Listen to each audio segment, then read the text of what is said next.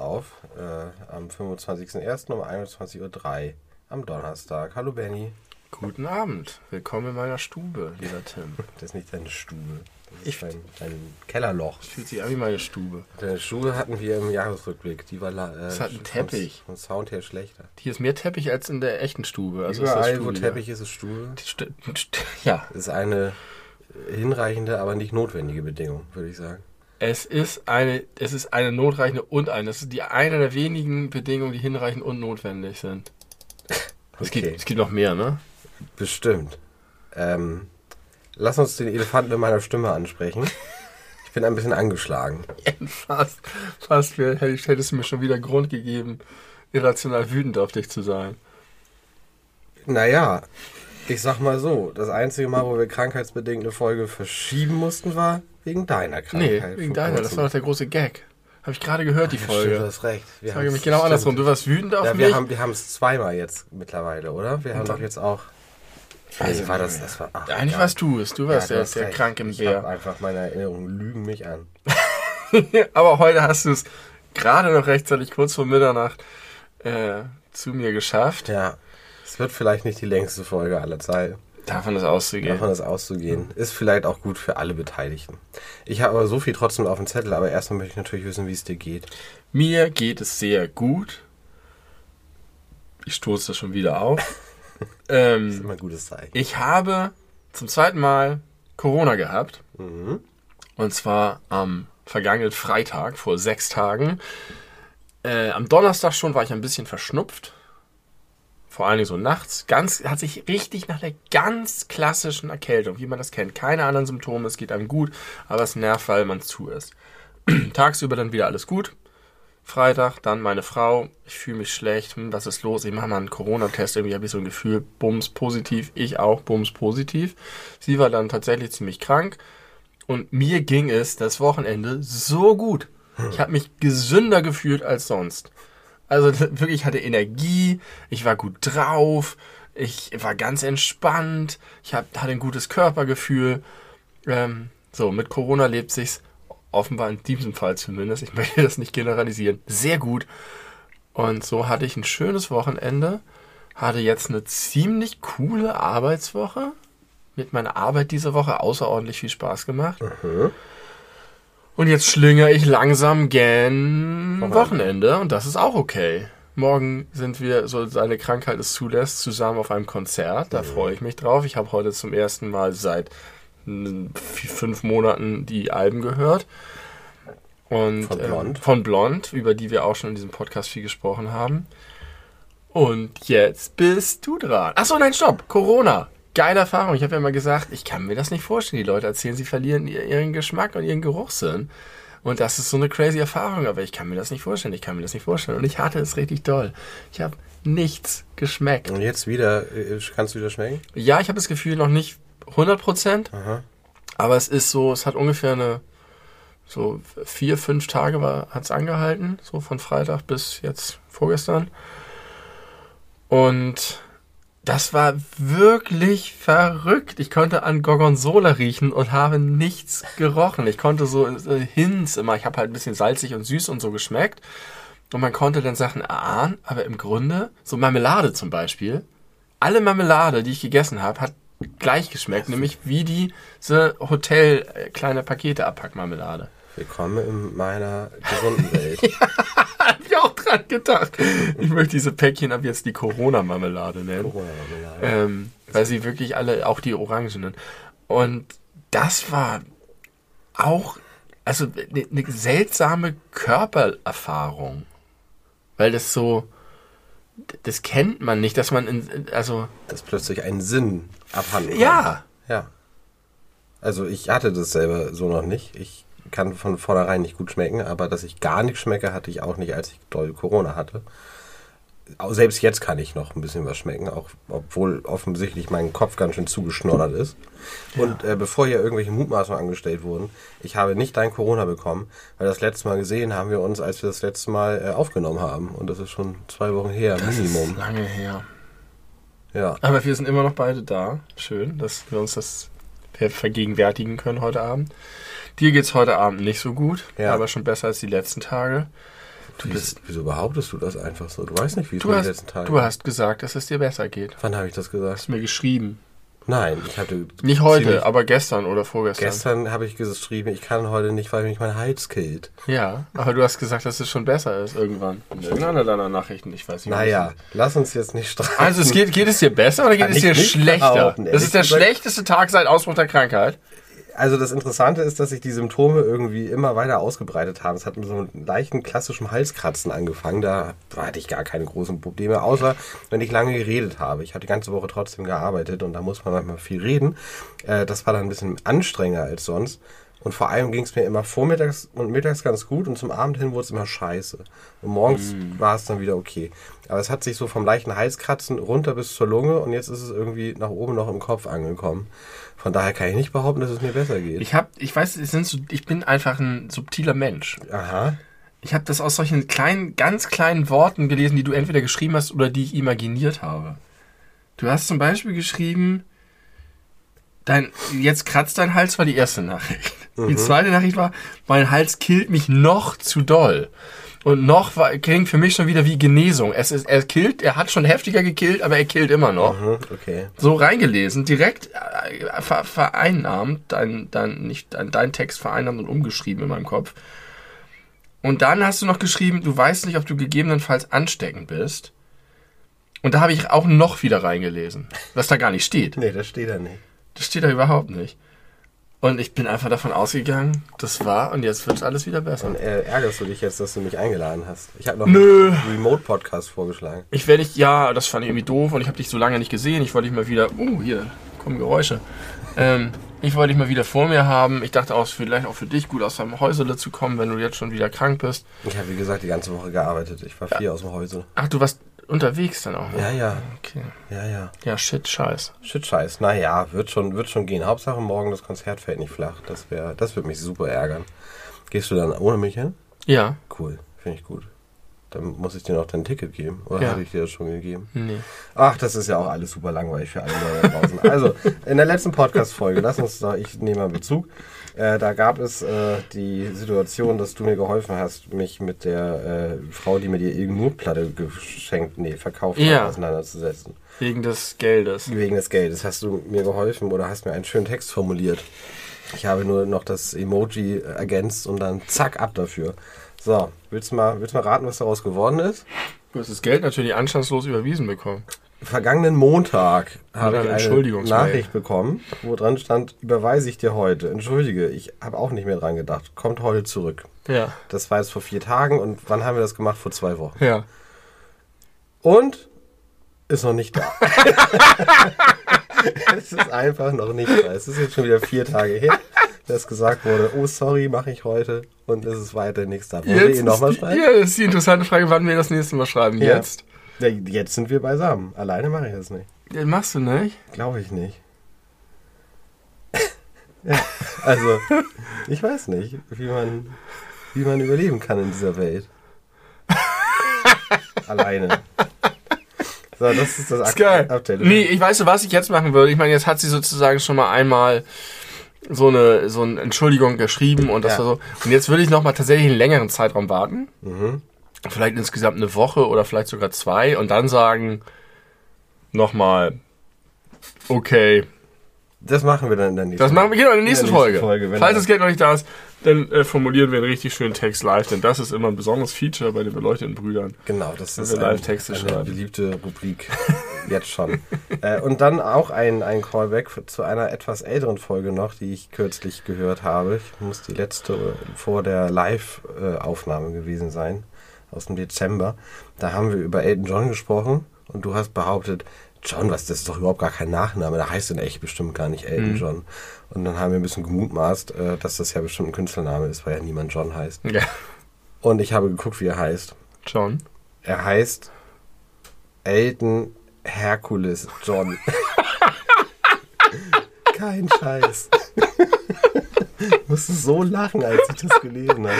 Das ist ja toll. Da fragt man sich ein bisschen, wie er aus diesem sensationellen Namen auch noch die langweiligste Vari- Variante gemacht hat. Ja, also wenn man schon. Weil er hätte sich auch Herkules- nur John nennen können. Das wäre noch schlechter gewesen. Herkules auf dem. Äh, nur Herkules wäre geil gewesen. Ja. So wie Madonna oder Cher. Madonna, Cher, Herkules. Kriegst du schon auf dem Silver Platter Ja. serviert, die Vorlage. Ja, Auch Hercules John fände ich gut. Oder Elton Hercules. Alles ist besser als Elton John. ja. Ja. Hercules. Ja, ich habe eine Menge Callbacks auch tatsächlich. Einmal, das wollte ich letztes Mal schon machen, weil mich das geärgert hat.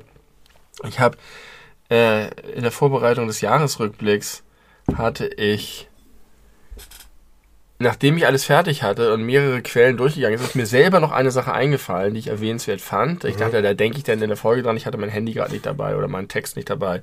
Das fällt mir auf jeden Fall ein und ist mir doch nicht eingefallen. Und zwar äh, Jennifer Hermanoso Ja. und Stimmt. Luis Der Rubiales. Kussskandal. Der Kussskandal. Ich finde, darüber haben wir ausreichend gesprochen. Ja. Und äh, es tat mir hinterher so leid, weil wir über die WM auch gesprochen haben und über alles. Und ich Ja. fand das jetzt ausgerechnet das. Das ist so wie der aktuelle Aufreger um, den, um die Oscar-Nominierung Ja. und den Barbie-Film.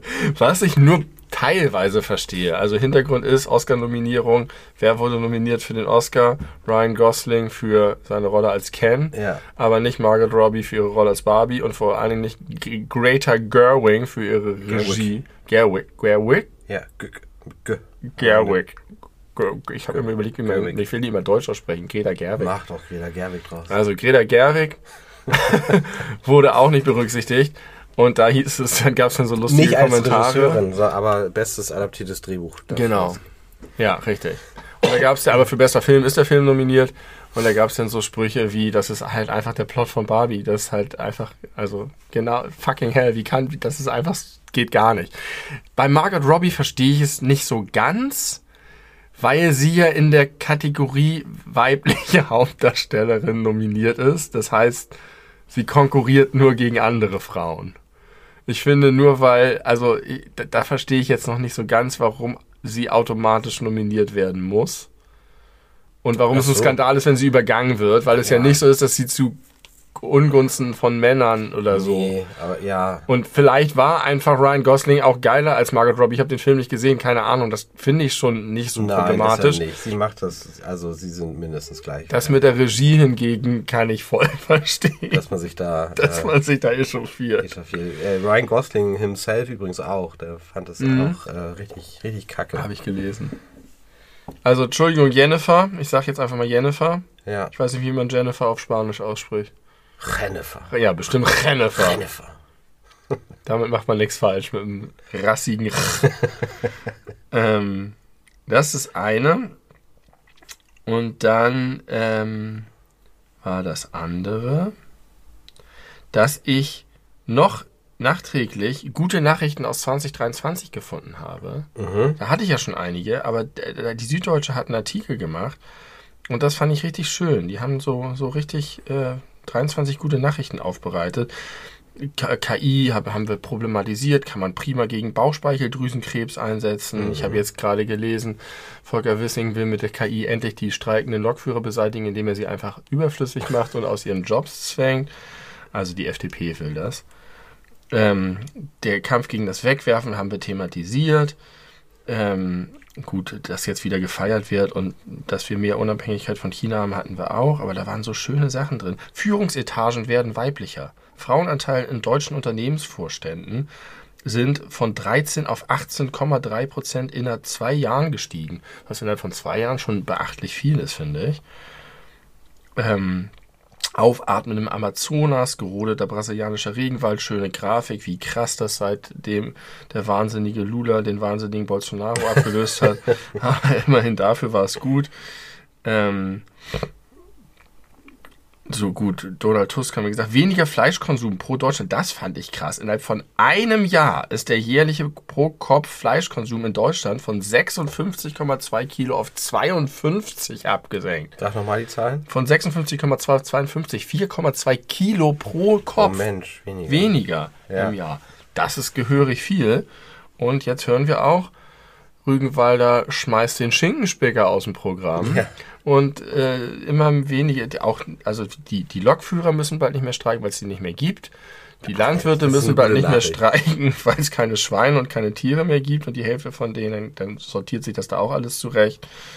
Äh, da wurde irgendein Typ gerettet, das finde ich irgendwie eine komische gute Nachricht, dass irgendein Bergsteiger, ähm, der schon ab- Erbrochenes an seinem Gesicht angefroren hatte, die Finger schwarz und der Blick starr waren und der wurde halt gerettet und nicht einfach liegen gelassen. Ich weiß nicht, wenn das eine Ich gute glaube, die Nachricht Nachricht ist, dass er es dennoch überlebt zu haben scheint. Nee, nee, das ist nicht jeder schaut weg. ist die Nachricht. Weil äh, Ah, okay. wenig später am K2 Zivilcourage. genau, starb ein anderer Träger aus Pakistan, nachdem rund 70 Alpinisten an dem schwer verletzten 27-jährigen Familienvater vorbeigelaufen Boah. waren. Und das steht bei den guten Nachrichten des Jahres. So, es gibt mehr Nachtzüge, es gibt den ersten syrischen Bürgermeister in Baden-Württemberg, also in Deutschland. Ähm, Elektromobilität, bla bla bla. Ähm, eine lange erhoffte Impfung. Der Kampf gegen Malaria macht einen großen Schritt nach vorne. Haben wir auch nicht drüber gesprochen. Zum ersten Mal ein Impfstoff mit einer Wirksamkeit von mehr als 75 Prozent zugelassen. So, jedes Jahr 500.000 Minderjährige sterben an Malaria. Und da gibt es jetzt Hoffnung. Ähm, bla, das ist alles nicht so. Also da, ich fand, da waren einfach, als ich das so durchgegangen bin, habe ich gedacht, Mensch, das wäre noch mal was gewesen. Jetzt ist es ein bisschen deplatziert hier Ende Januar im Podcast. Die Preise sinken, hatte ich schon gesagt. Es wird alles, alles wieder günstiger. Dann kommt hier Deutschlands fairster Fußballer. Wer ist Also, das? Ja, die, die Bezirksliga-Fußballer des SV Schalding-Heining 2. Im Spiel gegen den TSV Maut musste die abstiegsbedrohte Mannschaft aus Passau dringend gewinnen. In der 79. Minute gelingt Sebastian Krieg der Ausgleich zum 2 zu 2. Erst als er sich nach seinem Torjubel umdreht, sieht er, dass der gegnerische Torhüter nach seinem Zusammenstoß bewusstlos auf dem Boden liegt. Sein Tor zieht trotzdem, doch für Krieg etwas anderes. Der respektvolle Umgang miteinander hat im Fußball sehr nachgelassen, sagt er. Dagegen setzt er ein Zeichen. Er überzeugt seine Mannschaft, dem TSV Maut ohne Gegenwehr ein Tor zu ermöglichen. Am Ende verliert der SV Schalding-Heining das wichtige Spiel mit 2 zu 3. Für seine ungewöhnliche Geste wird Krieg später mit der Fairplay-Medaille ausgezeichnet. Am Ende siegt auch die Gerechtigkeit. Und der Abstiegsrelegation gewinnt sein Verein und bleibt in der Liga. Krieg schießt das entscheidende 2 zu 0. Das ist eine schöne, äh, ein schönes Finale dieser, dieser Geschichte. Ich finde es auch schön, man hätte daraus die Headline machen können. Ähm, Fairness-Medaille für Krieg.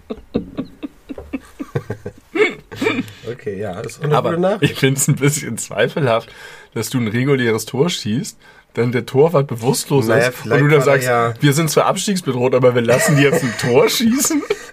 Das stimmt, wenn der irgendwie aufs Tor zugelaufen wäre, er wäre dann umgefallen und dadurch hätte er das Tor erst ermöglicht. Ja. Die sind ja offensichtlich beim Torschuss oder was weiß ich zusammengestoßen. Und Richtig. Da, also, ja. Und es ist auch ein bisschen wettbewerbsverzerrendes Verhalten. Ich weiß nicht, ob die anderen Clubs das so fair finden von, von Sebastian Krieg. ja. Aber ist ja alles gut Aber Krieg ausgegangen. war immer schon unfair.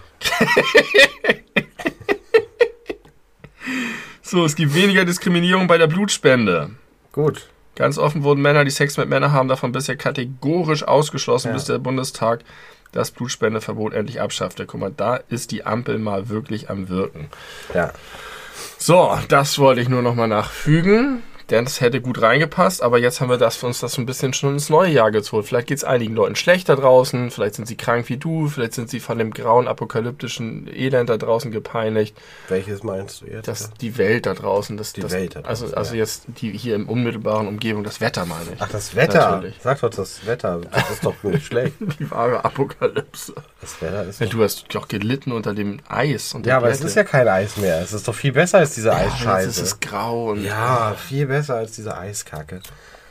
Äh, Meine exklusive Meinung, jeder und jede darf eine andere haben. Ähm, ein ebenfalls sogar dazu fast vielleicht passender Callback. Äh, wie, unser Podcast hat erneut die Welt verändert. ja, Also zumindest die deutsche Welt. ja. Ist ja auch klar, wir reden ja auch auf Deutsch.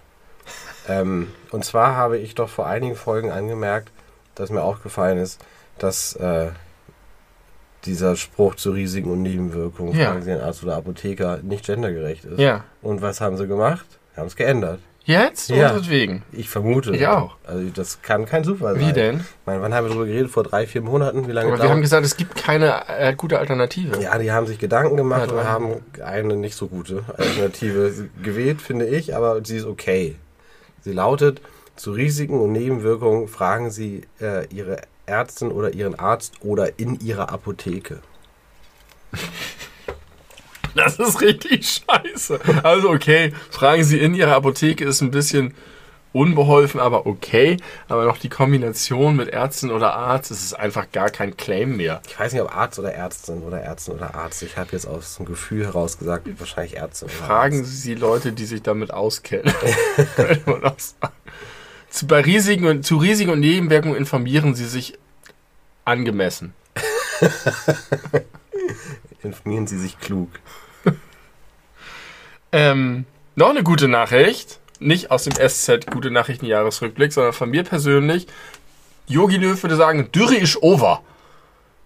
Ich habe jahrelang hier in diesem Podcast äh, meine Sorge über die trockenen Böden in Deutschland geteilt. Ja.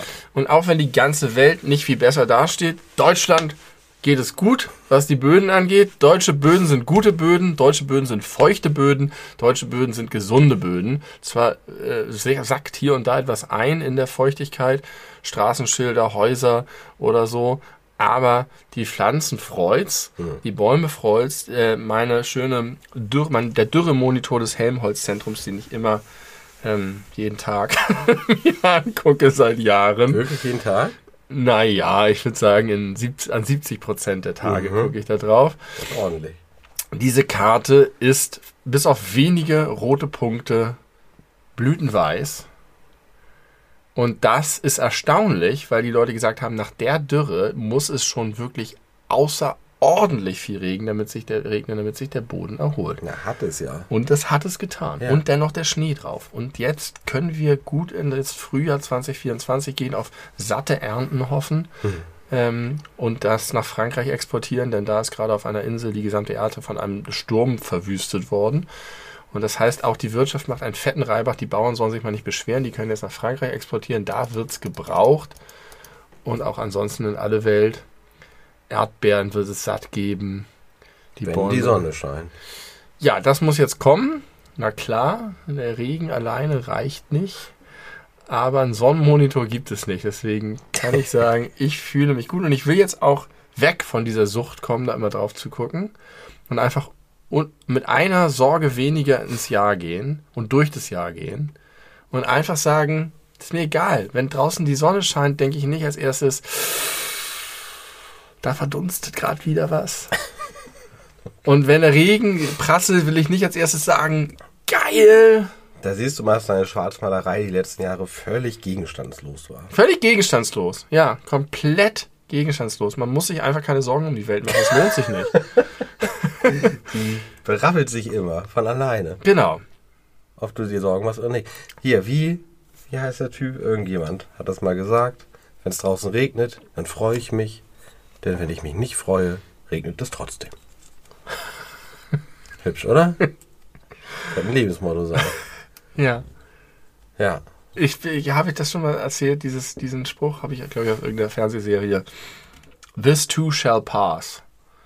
Da ging es um, ein, um einen erfolgreichen Herrscher. Auch dieser wird vorübergehen. Ja, auch dies wird vorübergehen. Der irgendwie einen Ring hat, der, der wurde gefragt, was ist das Geheimnis dieser wahnsinnig erfolgreichen Regentschaft? Das Geheimnis war eine Gravur in seinem Ring, auf der das, in der das stand. Und das galt sowohl für die guten Dinge, dass er sich sicher sein konnte, als er sich nicht auf Dinge ausruhen konnte, als auch in Krisen, wo er Gewissheit fand, dass es doch wieder sich zum Guten wenden wird. So wie auch in der Bundesrepublik Deutschland wenn es mal zu rechts wird, dann gehen die Leute einfach auf die Straße und zack ist der Rechtsruck weg. ist doch einfach, sagen, sagt man sich da. Das ist genau wie mit der, mit der Dürre und der, und der Nässe. Genau. Wir haben auch so einen Rechtsruckmonitor vom Helmholtz-Zentrum. Da sieht man so braune Flecken entstehen und die sind dann Ja. erst im Osten. Wenn immer, die Dürre war auch im Osten. Ja. Und hat jetzt äh, wäscht sich das äh, mit dem Regen aus und genauso wäscht sich jetzt der braune Sumpf, der widerliche braune Sumpf wäscht sich jetzt langsam aus, weil die Bevölkerung sagt, stopp, so nicht, unser Land ist anders.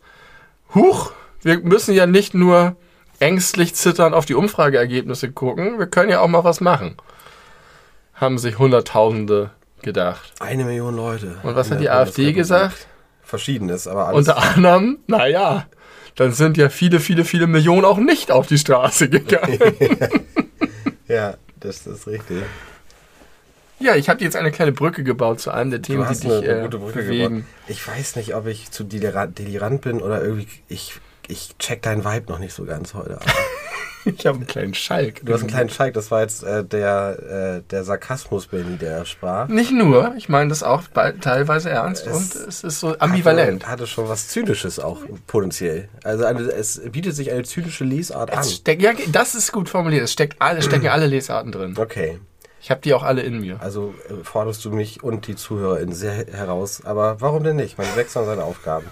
Ja, äh, Deutschland geht auf die Straße. Äh, so auch ich. Vergangenen Freitag, während du deinen positiven Corona-Test bewundert hast und äh, damit den Aufschlag zu einem hervorragenden Wochenende genießen konntest, äh, war ich tatsächlich äh, einer der, tja, wie viel waren es nun? 50.000, 80.000, 130.000? Nichts Genaues weiß man nicht. Ähm, die zum Jungfernstieg fuhren. Und das war schon ganz, ganz äh, beachtlich. Ich bin, äh, war kurz, also ich war vorher noch bei der Arbeit und bin dann irgendwie schnell, als ich nach Hause kam, losgefahren und habe mich richtig dick angezogen, weil es ja noch kalt und glatt war. Und dann äh, bin ich mit der Bahn Richtung Stadt gefahren und das war, glaube ich, soweit ich mich zurückerinnern kann, die vollste U-Bahn, an die ich mich meinem ganzen Leben erinnern kann, zumal zu dieser Uhrzeit, um halb drei oder so. Es war so voll, dass die Leute auf den Bahnsteigen nicht rein konnten und dann immer Bahn wegfahren Ja. lassen mussten. Und man hat wirklich nur noch die Leute aus den, die man so aus der Tokyota U-Bahn, aus Fernsehberichten kennt, die die Leute nachschieben, damit nochmal drei Leute mehr Platz haben. Das war wirklich, wirklich, wirklich krass. Ähm, und dann habe ich mich mit meiner äh, linksradikalen Crew am Hauptbahnhof getroffen, um sozusagen von hinten zum Jungfernstieg zu laufen. Und als wir dann da ankamen, war die Veranstaltung schon gestartet und es war einfach kein Reinkommen mehr auf den Jungfernstieg. Es war so enorm voll, dass man da wirklich nicht rankam. Wir, waren, wir sind von hinten an die Bühne ran, da konnte man auch nichts hören. Dann haben dachten wir, wir sind klug und gehen durch die Europapassage durch. Aber man hätte drauf kommen können, als wir uns auf diesen, äh, diese, diese Richtung eingeschlagen haben, kamen uns schon ungefähr 500 Leute aus der Europapassage entgegen, wo ich dann schon dachte, na, ob die denselben Plan hatten und jetzt wieder zurückkommen oder erst da standen, es da auch nicht weitergeht und die denken, sie können von der Seite rankommen. Turns out, man kam nicht ran. Und dann sind wir einmal ganz um die Außenalster rumgelaufen äh, und es war so beeindruckend. Es war eine extrem entspannte, positive Stimmung. Keine, also ich habe keine aggressiven Leute gesehen, ich habe keine heftigen Beleidigungen gehört. Ist das, wenn Interessanterweise. man die Mitte der Gesellschaft die Straße geht und nicht immer nur die Wahnsinnigen. Ja, absolut. Weil, und da habe ich wirklich währenddessen und auch danach noch richtig Sorge gehabt, ähm, dass da noch irgendwelche äh, Knallchargen meinen, jetzt gewalttätig werden zu müssen oder irgendwelche Polizeiblockaden äh, durchsprengen zu wollen, weil, das war auch so genial, ne? Ähm, die AfD ist ja so dumm, so im Kopf. Sind die ja nicht so helle. Nicht so hell. Und also die, diese Kundgebung war ja angekündigt nicht als Anti-AfD-Demo, sondern gegen neonazistische Netzwerke. ja, Finde ich jetzt erstmal relativ. äh, könnte sich auch die also, AfD hinterstellen. Ja, also theoretisch und sei es nur, um so zu tun, als ob, ne? Von wegen, wir stehen hier auch auf dem Boden des Das recht. Grundgesetzes und so. Ähm, aber dann, eigentlich sollte es auf dem Rathausmarkt stattfinden, haben sie eine Parlamentssitzung anberaumt. Ganz oder, oder eine spontan. Fraktionssitzung. Da haben sich die Parlamentarier auch gefreut. Genau zu dem Zeitpunkt äh, muss das passieren und das, dann gibt es eine sogenannte Bannmeile. Von 350 Metern im Umkreis äh, ums Rathaus darf da so etwas nicht stattfinden.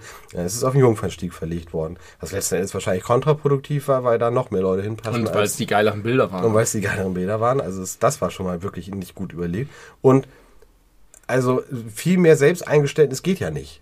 Wenn es nicht explizit gegen dich geht, sondern, also zumindest offiziell nicht gegen dich geht, sondern gegen Dinge, die wirklich gegen das Grundgesetz verstoßen und die sagen, also tun etwas, um die Meinungsfreiheit zu unterdrücken. Das ist doch dumm. Also wie, wie bescheuert. Ja. Also auch was, ja, na egal. Äh, dann wurde die ja nach einer Stunde abgebrochen. Das haben wir so gar nicht so richtig mitbekommen. Also es wurde, wir haben keine Ansagen gehört, weil wir waren zu weit weg, weil man kam nicht ran. Und dann hat sich das so nach und nach aufgelöst. Und auch da, es hörte nicht auf. Es waren, es waren so viele Menschen.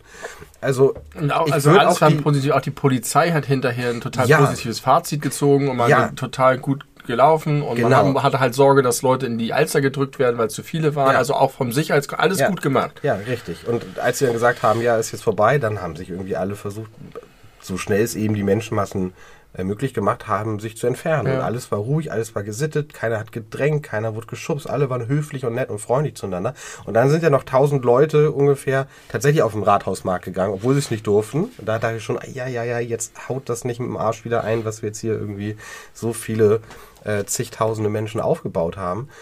Und ich glaube, die haben irgendwie mal so, so einen Rauchtopf mal angezündet und ein bisschen äh, ganz Hamburg hasst die AfD skandiert.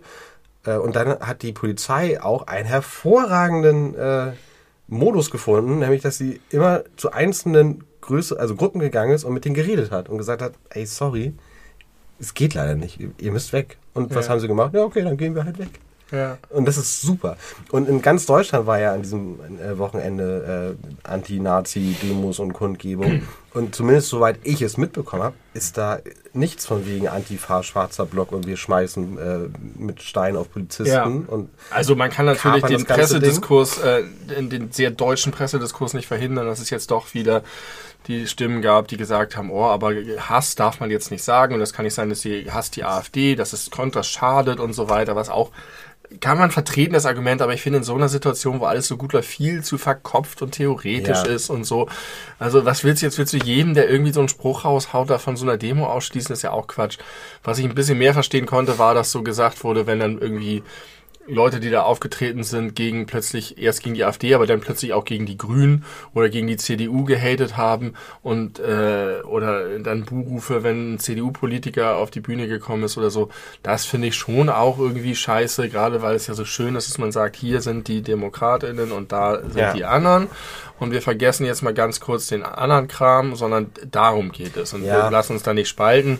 Aber ich finde diese ganze Diskussion darum angesichts der Friedlichkeit und der positiven Stimmung auch ein bisschen fühlt sich auch ein bisschen nach False Balancing an, weil ich glaube auch, dass die Leute, die da äh, buhen und, und äh, andere Demokratinnen eigentlich da auch weghaben wollen, ich glaube, das ist ein verschwindend geringer Anteil von dieser riesengroßen Menge. Stand auch irgendwo, irgendjemand auf der Bühne hat dann irgendwie so agitiert gegen die anderen Parteien und dann ist das eher so mit Kopfschütteln und Unverständnis im Publikum quittiert worden. Ja. Wobei ich bei CDU-PolitikerInnen, ich meine, man muss ja sagen, ich glaube, einer der Hauptgründe, warum das jetzt so durch die Decke geht, der zivile Protest, ähm, ist, sind natürlich diese, diese Recherchen von Korrektiv, die dieses Treffen da im November von verschiedensten Leuten der, des neurechten Spektrums äh, unterwandert hat, um darüber berichten zu können, wo dann auch AfD-PolitikerInnen waren und eben halt auch CDU-PolitikerInnen. Ja. Äh, und es ja in den letzten Wochen und Monaten und Jahren nicht selten vorkam, dass da, ich sag mal, Formulierungen genutzt wurden, die eigentlich eine demokratische Partei so nicht, vom, nicht in den Mund nehmen sollte, auch von höchster Stelle. Also da könnte ich es mir so ein bisschen erklären. Ja. Aber äh, unterm Strich bin ich ganz deiner Meinung, eigentlich gehört das da nicht hin, weil es ist ein Zeichen für Demokratie, dann, dann muss man Leute von wirklich demokratischen Parteien jetzt auch nicht ja. ausbuhen. Und dass es Leute in der CDU gibt, die am rechten Rand stehen und auch der AfD nahestehen, ist auch kein, kein Geheimnis. Also das ist ja dahin auch franzt das dann aus und das speist sich ja auch daraus. Aber die CDU ist im Kern eben eine demokratische Partei und das, was, was, also man kann auch nicht sagen, das war da der rechte Rand der AfD, sondern das ist ja eine, sind Gedankenspiele, die sich bis in, in die Vorstandsetage tragen. Das sieht man ja an Äußerungen von Alice Weidel auch sehr mhm. gut. Insofern, ähm, ja, ja, ich also gespannt. Ich, gespannt, was das macht. Mein, meine zynischen Vibes sind, sind drin, aber die sind die äh, verschwindend gering. Ich, bei mir überwiegt tatsächlich die Freude darüber, dass ich wirklich das Gefühl habe, okay, hier sind Leute ein bisschen aus einer Ohnmacht aufgestanden. Mhm. Aufgerüttelt worden. Weil sie wirklich weil es hier wirklich den meisten so geht. Alle gucken auf diese Umfrageergebnisse und alle beklagen es und alle sagen es, oh Gott, oh Gott, wie, es wird immer schlimmer. Die, die AfD wird immer stärker. Wir können nichts tun. Was sollen wir denn tun? Ja. So, ja, hallo, einfach basic, einmal eins des, der Gesellschaft in solchen Sachen geh auf die Straße oder, oder werd laut oder organisiere dich und daraus erwachsen Dinge. Du hast es doch gesehen bei Black Lives Matter, bei Fridays for Future, äh, von mir aus auch bei Pegida, äh, dass sowas entsteht. Und da habe ich auch gedacht, das ist, also darüber haben wir auch, auch schon mal gesprochen, was würde eigentlich passieren, wenn mal einfach die Mitte auf die Straße geht. Ja. Und nicht immer nur. Und äh, ich glaube, John Stewart, der jetzt gerade sein Comeback feiert, mhm. wahnsinnig, ähm, hat damals auch so eine Rally of Sanity oder sowas ins Leben gerufen, wo er gesagt das kann nicht wahr sein, dass immer nur die Holzköpfe ganz links und ganz rechts irgendwie den, den politischen Diskurs bestimmen. Lass uns doch mal bitte so und hat dann auch sowas gemacht. Hab ich auch gedacht, wenn, wenn du so so ähnlich wie Montag laufen die, die, die, die Corona-Idioten und die Pegida-Idioten, Freitag läuft, läuft die Klimabewegung und Mittwoch läuft die, läuft die Mitte. Also alleine die, die Theorie, die, der Gedanke daran, dass so etwas möglich ist, dass du einfach sagen kannst, wir können das einfach auch machen. Wir können zeigen, dass wir mehr sind, dass wir relevanter sind. Wir können uns den Diskurs nicht von euch kaputt machen lassen. Ja ist, glaube ich, ein total befreiendes Gefühl und setzt auch in den Leuten sowas äh, so. Und jetzt ist die Saat da dafür, dass sich daraus mehr ergibt. Und das ist bei mir so ein bisschen die zynische Geschichte, dass ich denke, so, das ist alles toll, was ihr macht. Aber so ähnlich wie wenn irgendwie ein Schwimmbad stirbt und die Leute dann demonstrieren gehen für das Schwimmbad, aber vorher nie drin waren, denke ich so, wenn, wenn jeder Zehnte, der da auf der Straße wäre, sich in irgendeiner Art und Weise demokratisch engagieren würde, muss nicht, kann aber auch in Parteien sein, dann wäre schon echt viel gewonnen. Dann wären die Parteien besser, demokratisch legitimierter, würden äh, mehr verschiedene Perspektiven bringen, wären näher an der Bevölkerung. Man würde auch mehr über die Themen reden, als einfach nur zu konsumieren und in seiner Bubble eine Meinung zu haben. Es wäre ein besseres Gleichgewicht in der Demokratie da. Also jetzt ist eigentlich, und wählen gehen. Wir haben immer noch eine hohe Nichtwählerinnenquote. Wie, das, das, also klar kannst du immer noch sagen, die Leute, die da jetzt hingehen, so zahlreich sie sind, sind wahrscheinlich auch die Leute, die regelmäßig wählen gehen.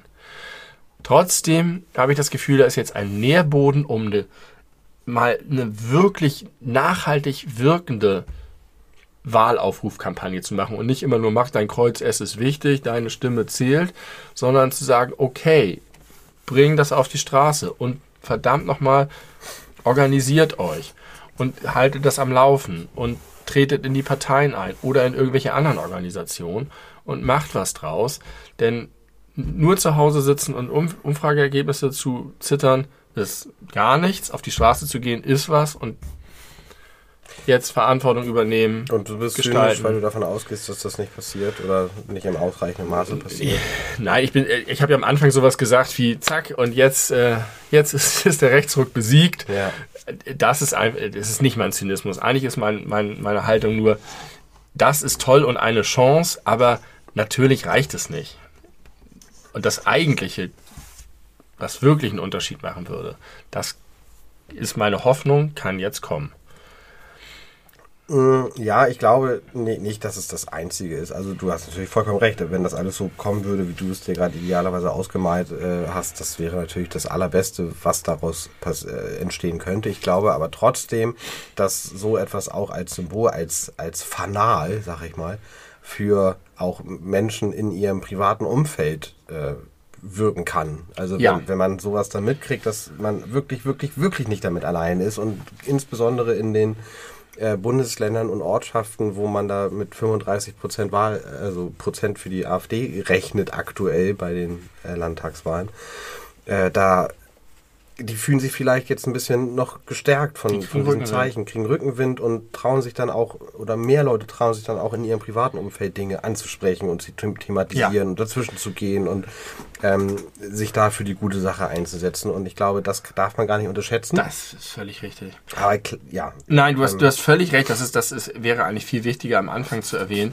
Ich habe ein Interview gerade gelesen mit jemandem, ich glaube in Mecklenburg-Vorpommern, der regelmäßig Anti-Rechts-Demos organisiert mhm. und jetzt völlig so ähnlich wie das, was ich aus von der Israel äh, ähm, oder von, von dem ähm, heißt Pogromnacht-Gedenktag erzählt habe, wo der Typ so persönlich berührt war davon, dass er gesagt hat, jedes Jahr stehe ich hier, noch nie waren so viele Leute hier, der Jahr für Jahr dort Sachen organisiert und sagt, plötzlich sind da relevant viele Menschen. Und äh, das ist so auch wie, weiß ich nicht, der, der Pastor, der sagt, oh, Weihnachten kommen endlich viele Leute in die Kirche, aber da ist die, die Hoffnung damit verbunden, dass daraus was wird. Mhm. Und zum einen genau was du sagst, im privaten Umfeld und die Leute kriegen jetzt einen Rückenwind, vorher sind sie vielleicht eher demotiviert oder machen das halbherzig oder so und jetzt denken, da geht was und schieben nach und kriegen, kommen Leute zusammen, die auch vielleicht mitmachen wollen. Ja.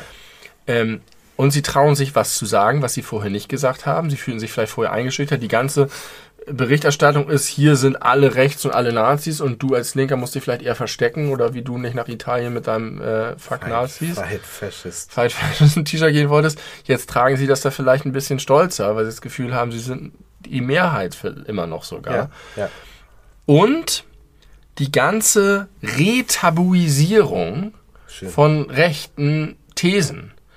Also das, was, was Trump in den USA und was auch die AfD macht, dass die einfach Themen setzen und mit Worten ähm, um sich werfen, die dazu führen, dass das plötzlich okay ist, auch richtig rechts zu wählen oder zu denken, wird jetzt wieder von der Gesellschaft tabuisiert, so dass vielleicht manche Leute, die arglos, sage ich mal, die AfD gewählt haben, weil es jetzt ja auch noch, sind überall in den Landtagen und so weiter, die Welt steht immer noch, ist noch nichts passiert, merken, oha, das ist gefährlicher und vielleicht, also die Leute wollen ja nicht am Rand der Gesellschaft stehen, sondern die wollen ja Teil der Gesellschaft, also die meisten Teil der, der Gesellschaft sein. Ja, ich fü- befürchte aber trotzdem, und das wird sich jetzt wirklich, wirklich zeigen äh, bei den nächsten Wahlen, ich glaube auch, dass ganz viele Menschen da genau das wollen. Und zwar eine, eine, eine relevante Anzahl von Menschen genau das wollen. Aber es gibt mit Sicherheit viele Leute, die die AfD wollen, haben wir auch schon, Farin Urlaub war das Stichwort, drüber gesprochen, die nicht, mit denen du reden kannst, die du abholen kannst, die einfach aus, aus Sorge oder aus diffusen Ängsten oder weil sie Sachen nicht verstehen. Und die kannst du jetzt bekommen. Ja, heute, glaube ich, Umfrage Sachsen. 35 Prozent. Oder Thüringen war es, glaube ich. Nee, 35, Sachsen, Sachsen. Sachsen. 35 Prozent. Für die AfD. Nach all diesen Ja. Dingen. Also, ja. Ja. Also, das ist das, äh, das Jetzt macht, muss jetzt, macht mir Grusel. Aber ja, wer weiß. Das Umfragen sind Umfragen, Ergebnisse sind Ergebnisse. Ich bin sehr gespannt, was daraus wird. Ich habe auf jeden Fall festgestellt, ähm, dass es eine extrem große Bandbreite verschiedener Qualitäten bei Schildern auf Demos gibt. Von richtig, richtig beschissen Scheiße, wie ein großes Schild, wo man sich mit viel Mühe äh, die AfD-Initialen vorne hingeschrieben hat und das auf, aufgelöst hat mit alle voll doof. Das hat mich, da hätte ich, das hätte ich am liebsten kaputt gemacht, äh, zu einem riesengroßen, also so, so einen ganz großen Lappen, mit dem man so, keine Ahnung, Badezimmer oder Küchen putzt und einfach nur einen großen Buchstaben drauf stand, Nazis sind Lappen. Das fand ich sehr, sehr witzig. Und was mir auch gut gefallen hat, aber das scheint, deshalb habe ich dann in Bildern im Fernsehen öfter gesehen, das scheint gar nicht originär von der Person zu stammen, aber ähm, lieber solidarisch als solidarisch. ja. Das hat mir auch sehr gut gefallen. Oh, was war denn auch noch? Ich gab so ein ähnliches umgedrehtes mit Rechte. Ach, weiß ich nicht. Genau so eine Umdrehung, die mir auch, die auch lustig fand. Ja, das ist immer schön, was da an Kreativität auch passiert. Ja. Oder auch an, an Verirrungen. Einfach alle voll doof. Also das war wirklich das bescheuertste. Das ist auch, wenn du da so Journalist bist, so Presse, so, so äh, Pressefotograf und dann le- legst du immer und dann hast du da 150 Schilder, welche du dir dann aussuchst. Ja. Ja, einfach Hat- das, was am, äh, was am witzigsten ist. ja, hoffentlich. Würde ich machen, aber manche Leute Wenn haben du, die, unterschiedliche wenn du die. Menge diskreditieren willst, kannst du dir auch äh, Die richtig beschissene a- alle voll doof äh, fotografieren. Und schon hast du eine ganz andere Story. Okay, also wir werden das weiter äh, investigativ begleiten, diese Entwicklung Mhm. in Deutschland und werden auch dieses Jahr viel über die Landtagswahlen zu, be zu besprechen Willst du noch mal kurz was zu Hans-Georg Maaßen sagen, der übrigens, wie sie Spiegel recherchiert hat, offensichtlich auch bei dem Treffen dabei gewesen ist. Wirklich? Ja. also es, äh, es gibt deutliche Hinweise darauf. Keine Beweise. Vielleicht waren es auch ein paar Lookalikes, weil er so, also erstens ist er easy zu lookaliken, weil er so, Hinweise. äh, also so eine kleine unnütze Brille. weil er so eine kleine, so eine Dagobert-Brille hat, er. Ja, stimmt. Äh, ein Zwicker Zwi Zwick Zwicker? heißt, heißt er bei Zwickel? Dagobert. Zwick, Nee, Zwicker. Zwickel, Zwickel ist Bier. Zwickel ist Bier. Ähm, auch diese, die kräuseligen Haare und die, die Haselmausfresse. Und äh, also ich kann mir vorstellen, dass es viele Fans gibt und äh, vielleicht haben sie sich einfach verkleidet. Kann als sein. Han- Hansi. Äh, Hansi George. Und Hansi George hat jetzt die Namensrechte übertragen bekommen von der Werteunion, um seine eigene Partei, die Werteunion, gründen zu dürfen. Die WU. Die Wu wird die dann. Ja, Die wird dann die WU abgekürzt oder die Wii U auch. Äh, Vielleicht ein ähnlicher Fail auch. Ein billiger Rip-Off eines erfolgreichen Produktes. Ähm, und damit will er jetzt auch an den Start gehen. Und dann tummeln sich da plötzlich die ganzen bunten Figuren in der deutschen Politik. die ganzen braunen Figuren. Sarah Wagenknecht, Hans-Georg Maaßen, Bernd Höcke. Bernd Höcke und die wir buhlen dann alle um die Gunst der WählerInnen, die aber gemeinschaftlich sagen, ha, ha, das wissen wir nicht. Ich will, also ja, ich Also, der Werteunion traue ich sehr wenig zu. Ja, ich auch. Denn ich glaube, es gibt jetzt so eine krasse Polarisierung und es wird einige Leute noch tiefer in die Fänge der AfD treiben, andere rauslösen und die, die rausgelöst werden, werden nicht sagen, okay, also die AfD ist mir zu krass, aber den Maßen wähle ich jetzt doch. Deswegen glaube ich, dass der, also ich kann mir auch nicht Wagenknecht vorstellen. wird erfolgreicher als auch. Aber jetzt ist aus der CDU ausgetreten. Na, da ist ja doch gut. Oder macht es jetzt, ja. Das ist doch, ist doch eine feine Sache. Die, die, ich habe gerade gesagt, die Leute sollen in die Parteien eintreten. Maaßen tritt aus. Und macht eine eigene Partei. Macht, Das ja, der die- bleibt in der Partei. Das Also können die er, Leute ja auch er machen. engagiert sich weiterhin demokratisch für unser Land. Das soll er tun. Vielleicht äh, sollten, alle Leute, die am Wochenende demonstriert haben, einfach eine, die Partei der Mitte gründen. ja, Die Mitte-Partei. ja. Die MPD. Mitte-Partei Deutschland. Ja, Partei der Mitte, Das PDM. nee, nee, MPD, damit das immer so Verwirrung gibt mit der NPD. Ach so. Das ist witzig. Die NPD hat jetzt ihre ähm, Du meinst Partei- die Heimat? Die Heimat, ehemals NPD, The Artist formerly known as NPD, hat ihre Parteienfinanzierung verloren, die sie die letzten zwei Jahre schon nicht bekommen hat, weil die Stimmenanteile zu gering waren. Aber das Urteil hat möglicherweise wegweisenden Charakter für zukünftige Rechtsprechung, äh, die sich auf die AfD bezieht. Nun lass uns mal das Politikfeld verlassen Nach und, 45, 46 Minuten. und das äh, Sportfeld betreten, die sogenannte Platte. Ich äh, verfolge tatsächlich äh, relativ nicht. Naja, Handball? ich ver verfolge die Ja. Handball-Europameisterschaft. Ich habe jetzt, weiß ich nicht, drei, vier deutschen Spiele gesehen. Äh, und das ist ganz interessant. Ich habe mich nie viel mit Handball beschäftigt. Ich habe es nie gespielt. Heutzutage, wenn ich das gucke, denke ich mir, hätte ich, glaube ich, gerne mal gemacht. Ich glaube, es macht Spaß, wenn man das kann und das so im Verein macht. Ist aber knallerhart. Alter Vater. Ja. Wie die da aufeinander äh, Prall. prallen. Ihren Und trotzdem ist es so krass fair. Niemand spielt mal verletzt. Niemand, äh, also beziehungsweise natürlich gibt es so ein paar Nicklichkeiten und so. Man kann mal so einen Foul ziehen, so im Sinne von, ich kann dich nicht verteidigen, also lasse ich mich stürmerfaulmäßig äh, umreißen in der Hoffnung, dass es dann gegen äh, euch gepfiffen wird. Sowas kommt ab und zu mal vor, aber unterm Strich sind die so fair miteinander. Da meckert keiner mit den Schiris. Interessant. Das ist das eine ist- Kulturfrage oder hat das auch was mit dem Regelwerk zu tun? Äh, sicherlich beides und da kann man dann auch fragen, was kam zuerst und so. Ja. Ähm, aber das ist äh, super interessant, sich das anzuschauen, wenn man das gerade mit dem allumfassenden Fußball vergleicht. Beim, ich habe das äh, beim Basketball ist es auch so und ich habe das gerade beim ba über, über den Basketball gelesen, dass es Kritik gibt, dass vor allen Dingen in der NBA inzwischen es zu krass ist. So nach dem Motto, wenn du jemandem einen bösen Blick zuwirfst, wirst du verwarnt. Und das gesagt wird, da, da sind die, es ist so streng, das, das Fair Play-Regelwerk sozusagen, dass zu viel zum Erliegen kommt und zu viel Korsett angelegt Nee, ist. das kann man beim Handball auf gar keinen Fall sagen, weil die richtig heftig aufeinander ja, kloppen. Sich, also nee, die schlagen sich jetzt nicht bewusst wie beim Eishockey. Was ist das eigentlich?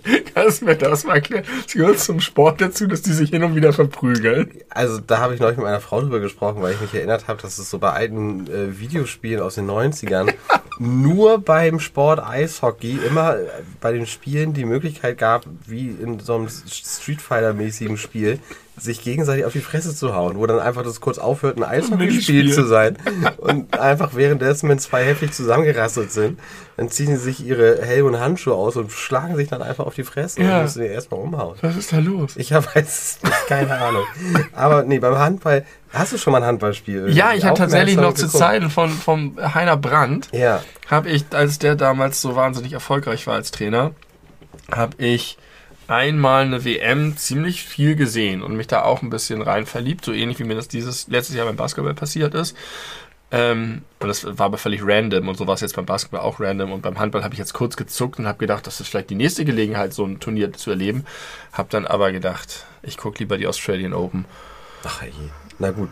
Also ich fand, äh, finde Handball noch also zum Angucken wesentlich spannender und attraktiver als Basketball. Ist mir aufgefallen. Ähm, und das ist so krass schnell und es passiert die ganze Zeit so viel und Aber es ist auch ein viele Tore Sport. es ist ein viele Tore Sport, aber was da so besonders ist, dadurch, dass es so schnell ist ähm, und theoretisch das im Sekundentakt hin und her gehen kann mit hier ein Tor, da ein Tor, hier ein Tor, da ein Tor, ist jeder verteidigte Angriff des Gegners wird teilweise gefeiert wie ein eigenes Tor. Ja, das habe ich als und gesagt. das du, ist beim Basketball gar nicht so. doch. Oder kaum. Also- oder nicht so doll. Ich weiß nicht, ob es nicht so gefallen wird, aber das habe ich genau darüber haben wir gesprochen, als du das meintest, Basketball, du hast gemerkt, habe ich gesagt, da geht es halt darum, wer macht mehr Fehler sozusagen oder wo, wo Ja. also da, das ist das sind die Fehl, Fehlwürfe viel entscheidender als die Treffer. Das stimmt, aber das ist, das Da ist muss man so ein bisschen umdenken. bei Handball nochmal quasi so ums Dreifache aufgedreht, Mhm. die, dieser Faktor.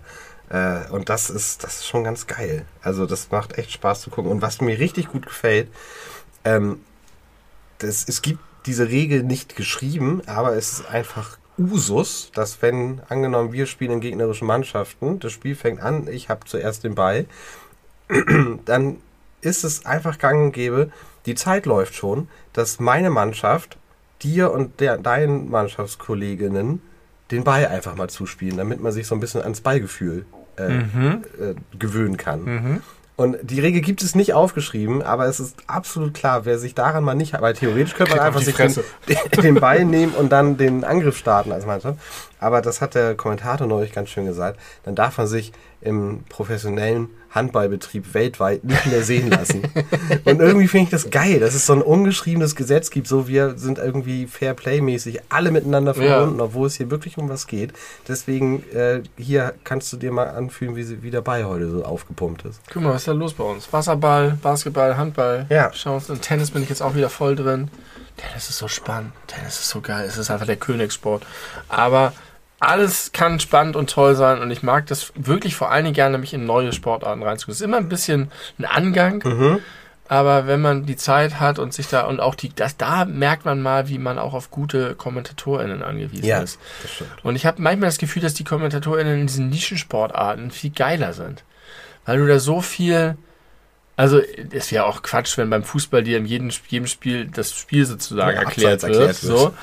Aber die machen das auch nicht so belehrend, sondern auf so eine gute Art bringen die einem das bei und auch die Begeisterung für den Sport bringen die einem bei. Also das wäre ja beim so, Fußball genauso, wenn das jetzt ein Nischensport wäre, der irgendwie aufstrebend im Kommen ist. Dann Ja. wäre es ja sicherlich exakt Mit gleich. Sicherheit, ja. Aber, aber und ich, die sind häufig, die haben so viel an. ne, Die ist ja manchmal so bei, beim Fußball, dass dann sich auch lustig gemacht wird darüber, dass die einfach nur irgend sowas daherlabern und so. Man hat gar nicht das Gefühl hat, dass, das, dass die wirklich richtig viel Ahnung von dem Sport haben, sondern dass es eher so Showmaster sind. Also es gab es zumindest vor allen Dingen früher. Ich weiß, dass Marcel Reif hat immer viel abbekommen Ja, oh Gott, für sein Marcel Geschwätz. Und, und wie hieß noch der, der, der, der, der Suffi, also nicht, nicht Heribert, äh, ähm, Jörg von Tora. Nein, der. Oh, der Fußball. Werner Hansch. Solche Leute. Wo man wirklich nicht das Gefühl hat, dass die fachlich journalistisch auf einem hohen Niveau arbeiten, Ja, sondern war, irgendwie da mit ein paar, andere da in so eine Kabine gesetzt Ja, worden. ja, das hast du heutzutage nicht mehr. Hat man nicht mehr, Hat man ne? nicht mehr. Und das ähm, empfinde ich als sehr angenehm bei, bei Dart, bei Snooker, bei äh, Handball, Basketball, überall fühle ich mich da in guten Händen. Gibt es- Eurosport gibt hat es sowieso bei- richtig geile Gibt es Leute. bei Tennis auch einen Kommentar? Ja, ja, Ja? ja, ja, ja. Jetzt aktuell, als ich geguckt habe, Experte Boris Becker. Ja. Und der macht das gar nicht so schlecht. Naja, der sollte sich auskennen. Ja, aber ihn Matthäus ja, macht das auch nicht schlecht als, als Experte. also finde ich, und zwar so, dass ich auch erst am Anfang, ja, ich habe das dann aus dem Kontext irgendwann bekommen, aber ich habe seine ja auch etwas innervierende Stimme gar nicht am Anfang so wahrgenommen, weil er inzwischen eine ordentliche Radiostimme hat. Vielleicht hat er Sprechtraining Ich glaube, er hat seinen Dialekt auch ein bisschen weggekriegt. weggekriegt. Im, im äh, englischen Knast noch. Knast. hat er geübt. Also, das hat mir gut gefallen und Sport ist eine gute Sache. Ja, Sport gucken äh, macht mir in letzter Zeit sehr viel Spaß. Außer weiterhin habe ich gar keinen Sinn für Skisport, Schneesport, Wintersport. Ja, ich auch nicht. Das ist ja auch immer. Das ist nicht meins. Nee, du, da, da kannst du ja auch nicht viel sehen, sag ich mal. Die fliegen halt immer und du kannst schon im Flug nicht sehen, ob die jetzt weit oder wenig weit fliegen. Und am Ende steht da eine Zahl und dann siehst du, ja. Jetzt redest du von Skispringen. Skispringen, ja. Ja, es gibt ja auch so Super Ski, so Ja, super Slalom. Den, den, den Berg runter und so. Das ist schon ein bisschen interessant, aber auch da immer, da gehen die halt in Zickzack und die Flaggen fliegen um und du kannst auch, also da- vielleicht musst du dich da auch reingucken und dann ist es geil, aber mir ist es ein bisschen zugleich. Du guckst immer nur einer Person dazu das ist so wie wenn du irgendwie sowas, ah, du musst dann immer sitzen und warten, bis einer fertig ist und alle gucken zu. Bei Ninja Warriors macht das gar nichts. Ninja Warriors ist toll. Das kenne ich nicht. Oh, aber apropos warten, was haben wir in meiner Familie noch nicht ausgepackt? Das Brettspiel Hotel aus den 80er Jahren. Ja, ja.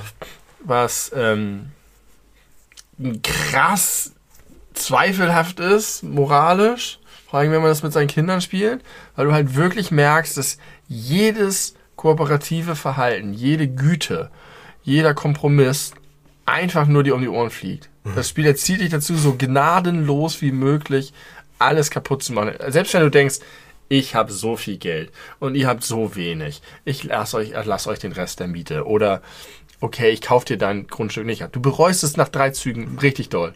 Kapitalismus. Es Spiel. ist als äh, Gegenentwurf damals, wer es nicht kennt, zu Monopoly entworfen worden und äh, geht darum, dass man als erster möglichst viel äh, Grundstücke äh, kauft und die schnell bebaut, weil sie sonst nämlich zwangsverkauft werden an äh, zu geringeren Preisen.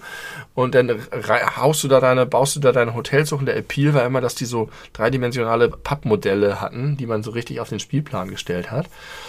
Und dann baust du Eingänge und wer dann bei dir vorbeifährt, muss halt richtig blechen, wie auch bei Monopoly. Also sehr ähnlich. Ja, Spielprinzip. aber ich habe das Gefühl noch ein bisschen, also einerseits ein bisschen simpler, nicht so kompliziert, unnötig, aber man kann viel schneller einsteigen und halt auch ein bisschen, Weil es nicht so kompliziert wie Monopoly. Ja, es ist- Monopoly ist so überhaupt gar Monopoly- nicht kompliziert. hat noch ein bisschen mehr verschiedene Elemente mit diesen Ereigniskarten und so, da passieren noch mehr unterschiedliche Sachen. Und Hotel ist sehr basic. Immer derselbe Shit. Es wirkt ein bisschen so, als wäre Hotel die, die amerikanische Variante von Monopoly. Alles ein bisschen greller, fancier, aber auch simpler und mehr auf die Fresse. Ähm, und da ist es aber auch so, dass wenn dann eine Person ausscheidet, dann ist sie halt raus. Und moderne Spiele funktionieren so nicht mehr, dass eine Person rausfliegt und dann Nicht- nicht zwei gemacht. Stunden lang Chips Werwolf. essen kann. Ja, aber bei Werwolf sind die Partien immer ganz schnell zu Ende. Kommt drauf an, wie lange man diskutiert. Ja, aber nicht so lange wie bei Hotel auf jeden Fall. Und da habe ich auch gedacht, dass sich, dass sich Brettspiele auch doch ganz schön weiterentwickelt haben in den letzten Jahrzehnten. Ich habe eine perfekte ähm, Strategie, wie man jedes Monopoly-Spiel gewinnt. Äh, sie geht wie folgt. Man braucht ein bisschen Würfelglück und dann muss man, ein- man muss immer alles kaufen. In jedem Zug musst du alles kaufen, was du kannst. Egal wo du landest, wenn du es kaufen kannst, kauf es. Ja. Und wenn du dann wieder drauf landest, kauf ein Haus. Ja. Und so machst du einfach, also nie sich überlegen, ja, kaufe ich das, kaufe ich das nicht. Egal, immer kaufen. Das ist gut. Dann gewinnst du. Dann gehört Ja, man muss einfach der. Schnellste sein. Das ist so ähnlich wie bei StarCraft. Du musst einfach deine Basis schnell bauen, damit Ja. dein Zerg die anderen platt machen. Ja, genau so. Einfach Genau so. Rush-Strategien. Eigentlich ist StarCraft nur ein etwas komplizierteres Monopoly. Monopoly. Aber bei Hotel bin ich ein bisschen, habe ich mich mit dieser Taktik ein bisschen verrannt, denn ich war tatsächlich irgendwann dann zu knapp bei Kasse und hatte, aber da- das, das sind dann auch verschiedene Elemente. Dann kaufst du dir Grundstücke oder bebaust du sie. Holst du dir sozusagen erst viel für die Zukunft, so, denn ich hatte, habe einfach dann keine Grundstücke mit, äh, keine Gebäude mehr drauf bekommen, dadurch hatte ich zu geringe Mieten und konnte meine horrenden Kosten für meinen krassen Luxus-Lifestyle nicht mehr reinbringen. und dann, dann hing ich da und äh, meine Tochter hat einfach alles abgezogen, weil sie nur ein einziges, aber das teuerste Grundstück hatte. Und Und, damit hat sie alle platt gemacht.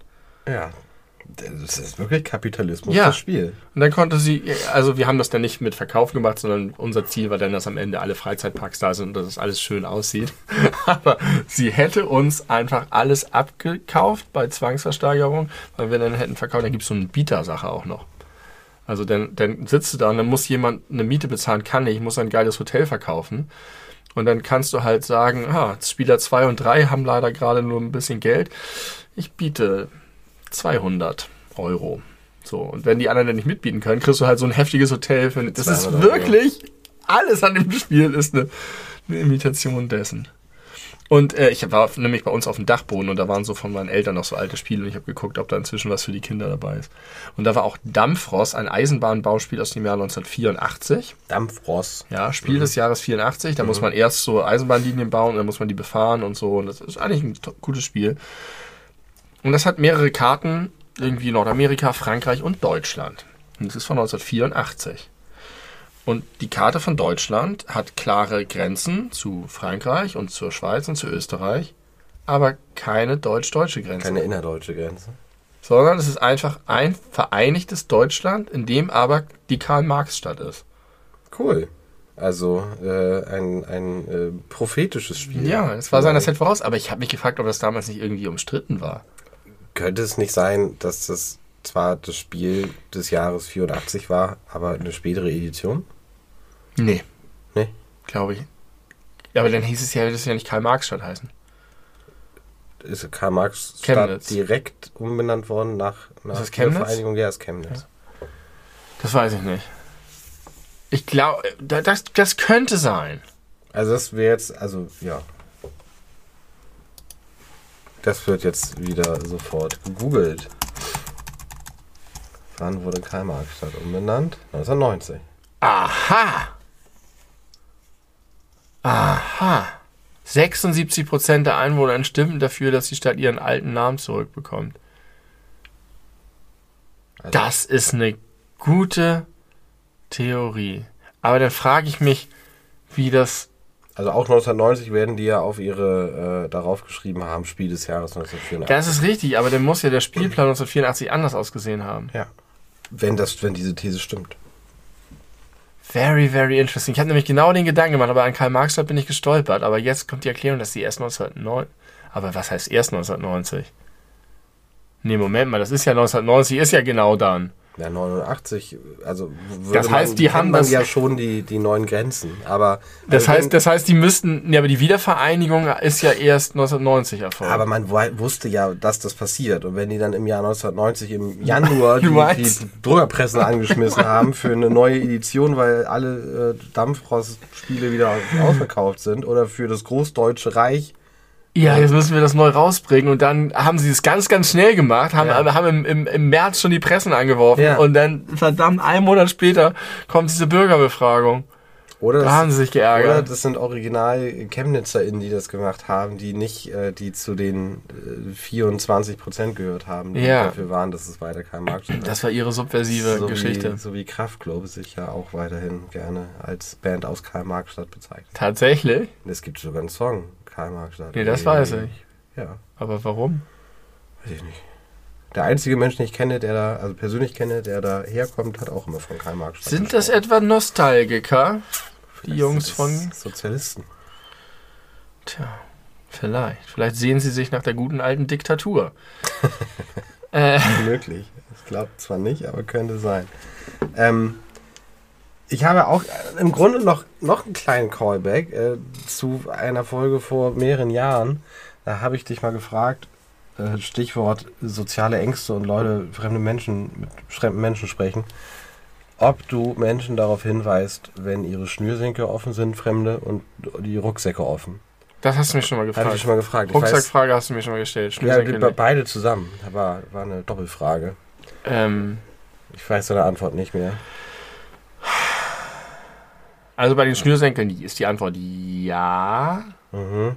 Ist kein, kein überzeugtes Nee, Ja, aber okay. nee, ich kann mir auch vorstellen, dass ich es einfach fahren lasse. Ja. Aber also ich weiß, es ist sozusagen, ich habe das Gefühl, es gibt einen sozialen Konsens darüber, dass man Leute darauf aufmerksam macht. Ich, mich nervt es, wenn ich darauf von Fremden aufmerksam bin. Aha, aha, Also ich, ich habe eher den Eindruck, ich muss das machen, weil es sonst unhöflich ist und weil die Leute so eine krass irrationale Angst davor haben, über ihre Schnürsenkel zu stolpern. Ja, wobei irgendwie so, auf dem dass die Leute so- Fahrrad ist, hast du schon mal offene, offene Schnürsenkel auf dem Fahrrad? Dass sie sich dann vertüdeln da, und dann hatte kann ich schon es mal, ja. durchaus gefährlich werden, Ja. weil du dann plötzlich nicht mehr mit dem Fuß auf die Erde kommst. Ja, das stimmt.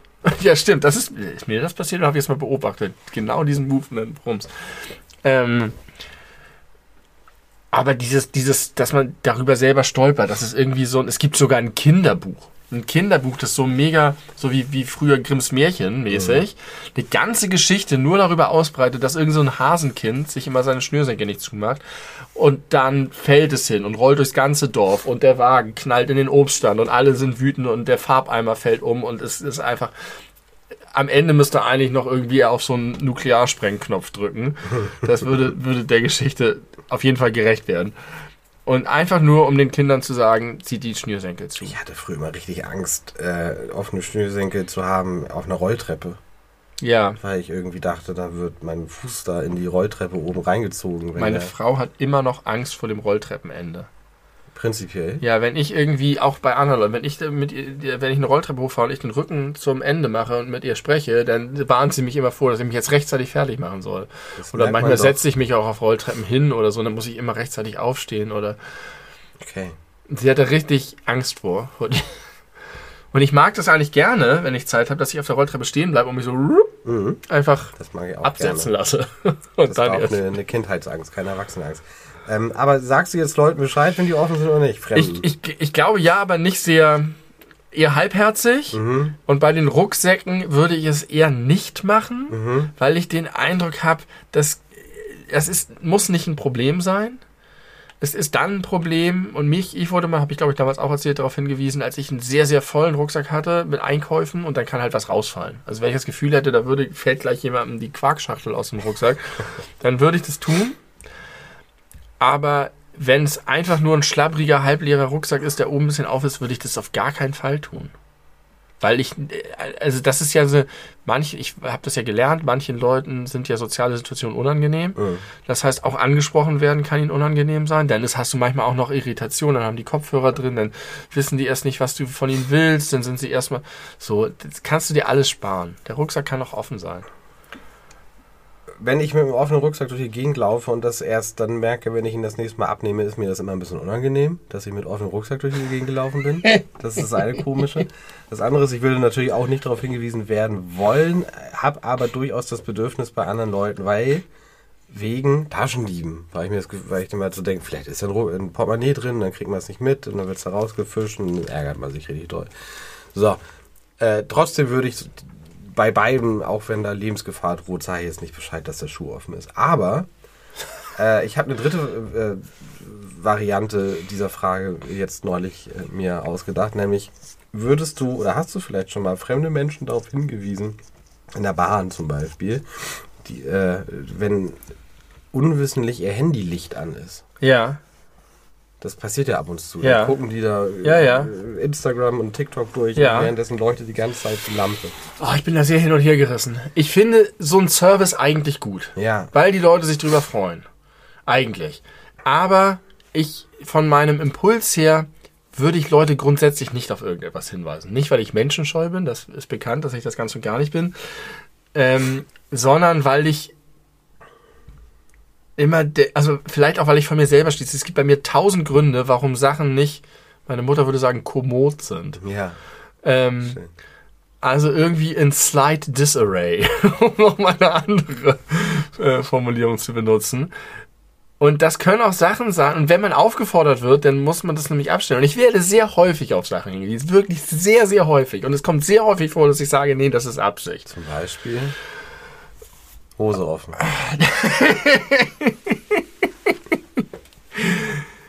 Nee, Spaghetti im Bad. irgendwie sowas weiß ich, kann ich auch nicht so genau sagen, was es Das sind. passiert sehr häufig. Ja, ich, ich, ich fällt weiß, das ist wirklich ein. oft und ganz unterschiedliche Sachen.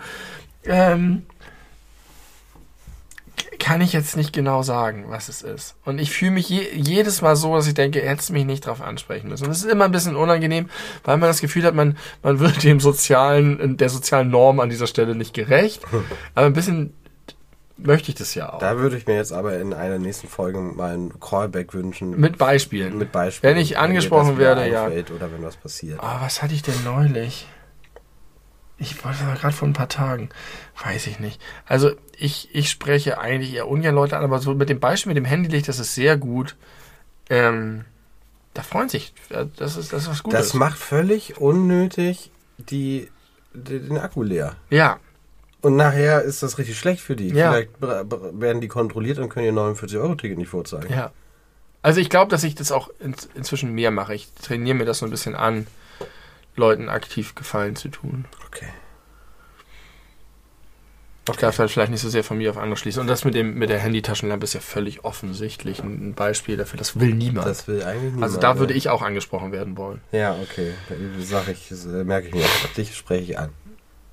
Ähm, Aber die würde ich auch sagen, wenn der Rucksack offen ist. ja, mir passiert immer irgendwas.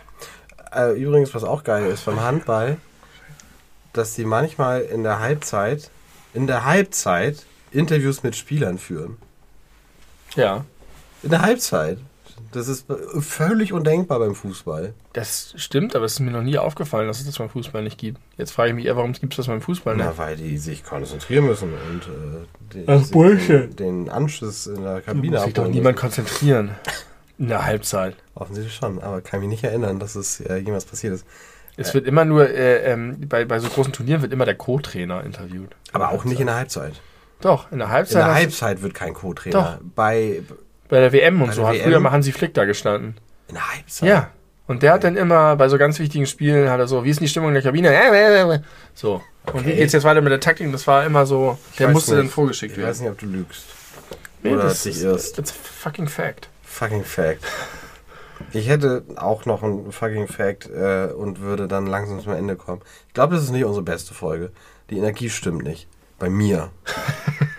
Deswegen haben wir aber lange relevant über den Rechtsruck und was man dagegen tun kann gesprochen. Das heißt, wir haben zumindest die Seite ein bisschen. Ich habe neulich unsere schlechteste Podcast-Folge aller Zeiten gehört. Ist Das ist die Handy-Notizen-Folge, in der wir nicht über Handy-Notizen sprechen, sondern einfach nur anderthalb Stunden lang, elendig lang über Serien und wann man was warum gut findet und nicht und warum ich Sachen blöd finde und was das bedeutet. Und das war so ein Ausloten meiner Psyche und meinem, ob ich jetzt Leute schlecht mache, wenn ich mich aufrege über Das- Wednesday. Das ist ein Wednesday. Ja, Game. ist einfach eine unfassbar langsame, langweilige Ich Folge. glaube, ich mochte die.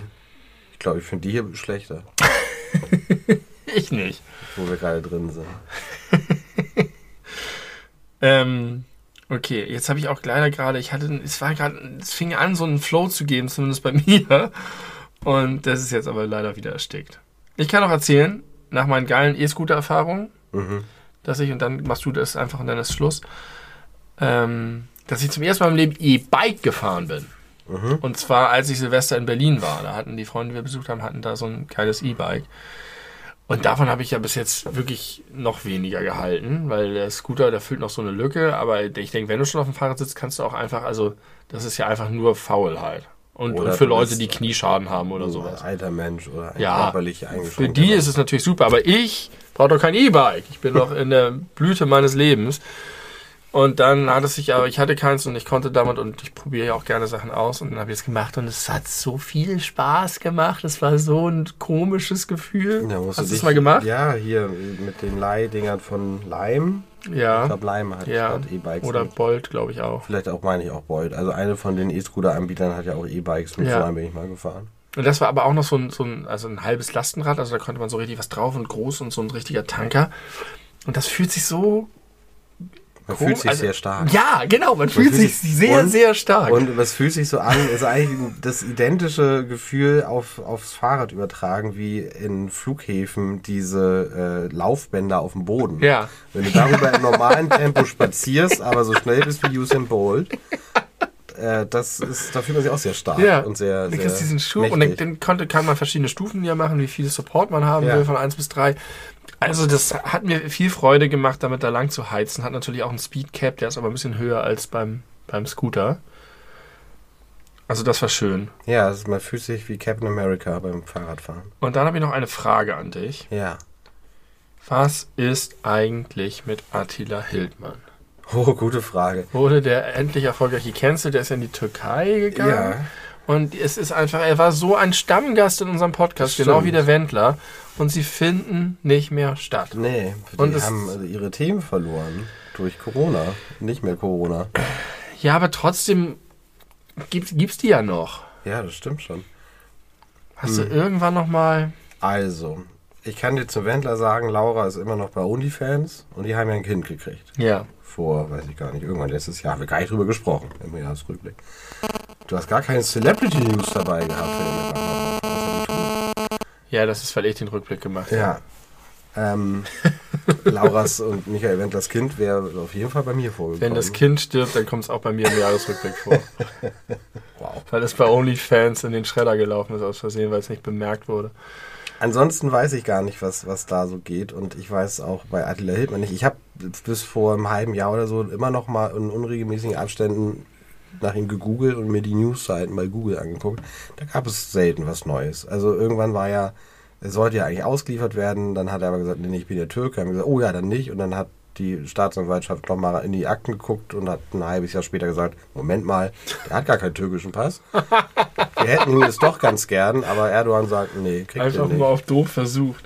Äh, Erdogan sagt, nee, Erdogan beschäftigt sich Also, mit Attila so Hildmann. behauptet das Attila Hildmann. Auf jeden Fall wird er nie ausgeliefert, das ist Fakt. ja. Und deswegen kommt man nicht an ihn ran. Und glaubst du, er der hat ein gutes Leben und hat einfach noch genug Geld beiseite geschafft, um davon ordentlich zu leben? Oder glaubst du, dass der auch leidet darunter, dass er nicht mehr im Fokus der Öffentlichkeit Aber ich steht? glaube, da, da leidet der. Der war schon auch geil da drauf, Der war ne? geil drauf und der wird sich einfach jetzt noch weiter radikalisiert haben in der Zwischenzeit, aber er erreicht wahrscheinlich nicht mehr so viele Leute. Aber vielleicht ist es auch nur mein Bubble-Empfinden, weil ich ja nicht mehr bei Telegram oder sonst irgendwo äh, bin, wo ich sowas mitkriege. Und über ihn, ich sag mal, medial berichtet, habe ich jetzt jedenfalls lange nichts mehr mitbekommen. Also der wird auf jeden Fall weniger Aufmerksamkeit haben als noch vor einem Jahr. Und hat der Wendler äh, es geschafft, wieder. Der war ja komplett tot gemacht Der nach war seiner tot Äußerung gemacht, ja. und durfte hat keine Verträge und nichts mehr bekommen. Ja, Darf und dann wieder irgendwas? hatte er mal kurz seine Verträge mit RTL 2 und hat aber RTL gesagt, ja, wenn ihr mit dem Wendler arbeitet, dann aber nicht Richtig. auf RTL Plus. Und dann hat RTL 2 gesagt, ups, nee, lieber doch nicht. ja, Und danach ist nichts weiter nichts mehr. geplant gewesen. Ist, irgendwann hieß es, dass er auf, äh, auf so einem Schlagerding äh, auf Mallorca wird auftreten. So, also angeblich, das soll doch passieren oder sollte passieren. Ich habe aber nicht mitbekommen, ob das auch wirklich passiert ist oder ob es da auch zu viel Shit gab und das wieder rückgängig gemacht wurde. Ich bin da nicht up to date. Und der dritte im Bunde? Karl Lauterbach ist Gesundheitsminister. Oder wen meinst du? Xavier Naidoo. Ach, Xavier Naidoo. Nee, seit, Nach seiner Entschuldigung. Na, seit seinem Video habe ich nichts Nee, ich auch mehr nicht. darüber gehört. Also eigentlich macht er es richtig. Ja, Ich finde, er macht es sehr, sehr richtig. Der hat auch wirklich genug Geld. Der hat sein Geld auch äh, Ja. mit echter Musik verdient und nicht Ja. nur mit ähm, Schabernack und Unsinn und ja, äh, und ist halt aber auch nie richtig gecancelt worden. Also der, äh, ich glaube schon, dass Michael Wendler das bei der GEMA merkt, was er da angestellt hat. Ich glaube Xavier Naidoo nicht. Der ist immer noch in der Mitte der Gesellschaft.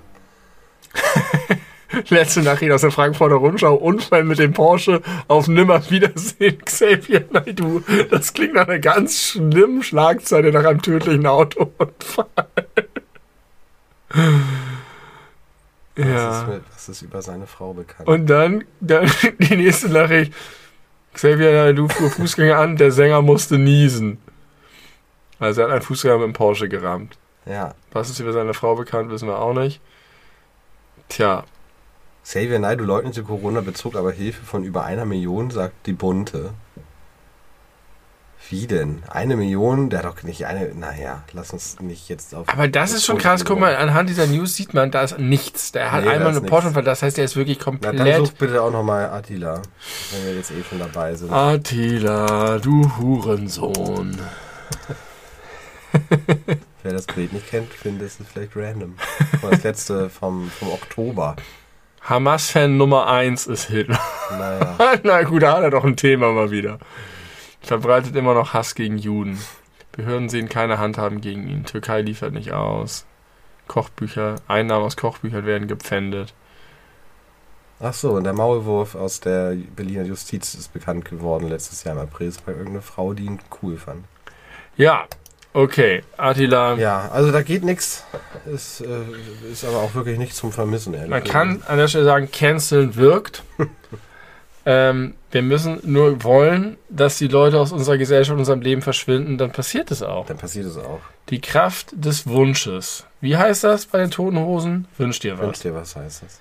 Es kommt die Zeit, in der das Wünschen wieder hilft. Wir Ja. können Attila und alle Nazis aus unserem Kulturkreis verbannen. Es wird einmal zu schön, um wahr zu sein. Hab ein letztes Mal Vertrauen. So, das hier und heute ist dann längst vorbei. Wie ein böser alter Traum. Mhm. Campino wusste es Ein großer Sieg. Ja, toll. Das, Großer Sieg für die Gerechtigkeit. das, das, das sollten die Leute auf den Demos spielen. Ja. Stattdessen läuft da, ist es nicht deine Schuld, dass die Welt ist, wie sie ist. Es wäre nur deine Schuld, wenn sie so Ah, bleibt. okay. Passt aber auch. Geh mal wieder auf die Straße, geh mal wieder demonstrieren. Mhm. Und wer nicht mehr versucht zu kämpfen, kann nur verlieren. Ähm, als kleine Serviceinformation habe ich zum Abschluss äh, dieses Podcasts noch, äh, dass es in Deutschland sage und schreibe 400.000 registrierte JägerInnen gibt. Mhm. Aber darauf wollte ich gar nicht hinaus. Das Aber das kommt viele. Das sehr viel vor. Mehr als aktive, würde ich sagen. Das ist so ähnlich wie, wie SPD-Mitglieder. Achso, so Es Karteileichen. gibt ungefähr genauso viele, aber genauso viele aktive, ja. Aber 400.000 war schon ordentlich. Also Ja, das ist wirklich viel. Das ist- potenziell mit dem Jagdschein Es draußen. sind mehr JägerInnen als SPD-MitgliederInnen und Ja. CDU-MitgliederInnen. Ja. Das muss man sich mal Das vorstellen. muss man sich mal vorstellen. Wenn die jetzt noch eine Partei Wenn gründen. die jetzt, Die Jagdpartei. Partei der Jagd. ähm, die hätten instant gute Chancen. es gibt, äh, daher habe ich das gelernt bei Galileo, es gibt Jegetarier und JegetarierInnen. Sind das nur Leute, die Fleisch von Jägern essen? Das sind Leute, die nur Fleisch essen, was sie selbst geschossen haben. Ach so. Wirklich. Je, Jegetar es war ein Interview mit einer Jegetarierin. Das ist geil. Und die werfen dann, da gehen dann so an so einen Gebirgssee und werfen so Dynamit da rein und dann haben sie erstmal wieder Fisch für die nächsten zwei Ja. Monate. Ja, oder so einen schönen, schönen Achtender reicht für einen Monat. Aber was ich eigentlich erzählen wollte, du kennst doch sicherlich die Phrase äh, Netflix and chill. Ja, Was verstehst du darunter? Sex. Wusstest du, dass das Sex bedeutet? Ja. Das habe ich erst vor ungefähr vier Wochen gelernt. Ich bin heftig im Game, sag. Absolut. Ich war super überrascht. Da Dass gibt es auch ganz viele Wortspiele immer mit. Irgendwie. ich dachte einfach, Netflix and chill soll einfach bedeuten, man chillt sich zusammen von Netflix und guckt was und frisst Das Chips ist so eine Art Codewort. Was machen wir da am Netflix Ja. und chillen? So. Ja, knickknack. Ja, knickknack. Wusste ich nicht. Wusste ich nicht. Ähm, Das ist ja mal ungewöhnlich. ja, das ist wirklich ungewöhnlich. Habe ich gelernt durch Baywatch Berlin, weil sie die Geschichte erzählt haben, wie ähm, bei irgendeiner Mutter, die, es gibt doch diese, diese beleuchteten Dinger, wo du so Buchstaben reinmachen kannst und dann steht da irgendwas. Und das äh, hatte eine, die Mutter einer Bekannten hatte das geschenkt bekommen und hat, weil sie cool sein wollte, Netflix und Chill in ihr Wohnzimmer gestellt. Und dann sind die Kinder gekommen und haben gedacht, Mama, nein, das kannst du da nicht hinstellen. Das ist, als würde da, als würde da Ficken stehen. Ich glaube, ich habe die Geschichte nicht ganz richtig erzählt, aber basically war es so. Ja. Ja, Entschuldigung, ich dachte, das wäre Service-Ding, aber Nee. dann bin ich, bin ich einfach. Vielleicht die eine oder andere äh, Person vor den Lauschgeräten Genau. äh, weiß jetzt auch, ähm, warum das Date so komisch geguckt hat. Also ich habe das Original schon wirklich häufiger einfach mal so gesagt, ohne Sex irgendwie im, im Hinterkopf zu haben. Ich kann nicht mal ausschließen, äh, dass ich vielleicht sogar, also ich kann mich nicht konkret erinnern, aber ich kann es nicht ausschließen, dass ich vielleicht mal im Unterrichtskontext bei der Arbeit vielleicht sowas gesagt habe wie, äh, was machen Sie am Wochenende Netflix Chill? Man muss kompetent sein in der Jugendsprache, Ja. sonst blamiert man sich. Ja, Dann bist du so wie die Omi oder die Mutti, die das da reinstellt, ja. ja, Gut, jetzt bist du schlauer, du bist ja Live and Learn. Ähm, Ja. Das ist auch ein Bildungspodcast immer schon gewesen. auch für uns. Vor allem eigentlich für uns. Ja. Ich weiß nicht, wir viele Leute bilden. Weiß ich nicht. Nee, we- weiß ich auch nicht. Äh, okay, äh, ich, ich gehe jetzt gleich ins Bett. Weißt du, was ich jetzt mache? Na, Käsespätzle. du machst jetzt ne, um 22.26 Uhr. Ich habe heute bis jetzt nur anderthalb Brötchen gegessen und Okay. ein kleines bisschen Joghurt mit selbstgeknackten Haselnüssen. Das war wunderbar. Maracuja-Joghurt mit selbstgeknackten Haselnüssen. Ich habe nämlich, wir haben dicke Haselnussbäume und ich hatte, wir haben immer schon eine riesige Schüssel Haselnüsse in der Küche. Und die isst man ja nicht. Die sind auch so, kannst du nicht mit der Hand aufknacken. Und jetzt habe ich aber einfach, Haselnüsse sind unterschätzte Nüsse. Auf jeden Fall, das war alles. Ich habe Hunger bis zum Mond. Und dagegen helfen Käsespätzle ganz besonders. Alternativ kann ich jetzt einfach ins Bett gehen, schlafen. Dann habe ich morgen drei Kilo weniger auf den Rippen. Ja. Einfach mal Chancen nehmen beim Aber kannst du, kannst du schlafen, wenn du Hunger hast? Ich glaube schon. Ja? Mhm. Okay. Ich kann das, ich kann es auch, aber nicht so gut. Also es, es hindert mich beim Einschlafen aktiv. Ja, ist schon, schon besser. Aber jetzt so nach, wenn ich jetzt so ein Pfund Käsespätzle esse, Auch nicht geil, damit da ins Bett zu gehen. Musst du morgen arbeiten? Ja, aber Homeoffice. Homeoffice. Und äh, erst, ich habe gar keinen Termin morgen. Ich kann, das, ich kann auch, wenn ich will, von 14 bis 18 Uhr arbeiten. Geil. Aber Hab vielleicht wollen wir Tag. um 18 Uhr schon losfahren zum Konzert. Das besprechen wir gleich mal. Okay, liebe äh, Menschen da draußen, wir waren äh, unterschiedlich energiegeladen heute. Das wird beim nächsten Mal anders. Ich habe nächste Woche Urlaub. Wer weiß, vielleicht kommt eine Zwischenfolge. Wer weiß. Ich weiß es nicht. Keiner, keiner weiß es. Weißt du es Ich schon? bin äh, kommende Woche, glaube ich, in. Nee, übernächste Woche erst. Ich bin wieder mal in Berlin, diesmal mit der Arbeit. Und dann bin ich in Bremen. Ich bin viel unterwegs. Aber das ist erst übernächste Woche. Die nächste Woche habe ich tatsächlich einen, äh, dünnen, einen dünnen Terminplan. Ich bin nächste Woche am Wochenende beim Basketball, habe ich schon angekündigt. ja. In der Edeloptics Edeloptics Arena. Davon werde ich dann berichten, äh, wie das war, als ich den Basketball auf den Rängen gefangen habe und ihn mir signieren haben lassen von irgendeinem so Dude, den ich nicht kenne.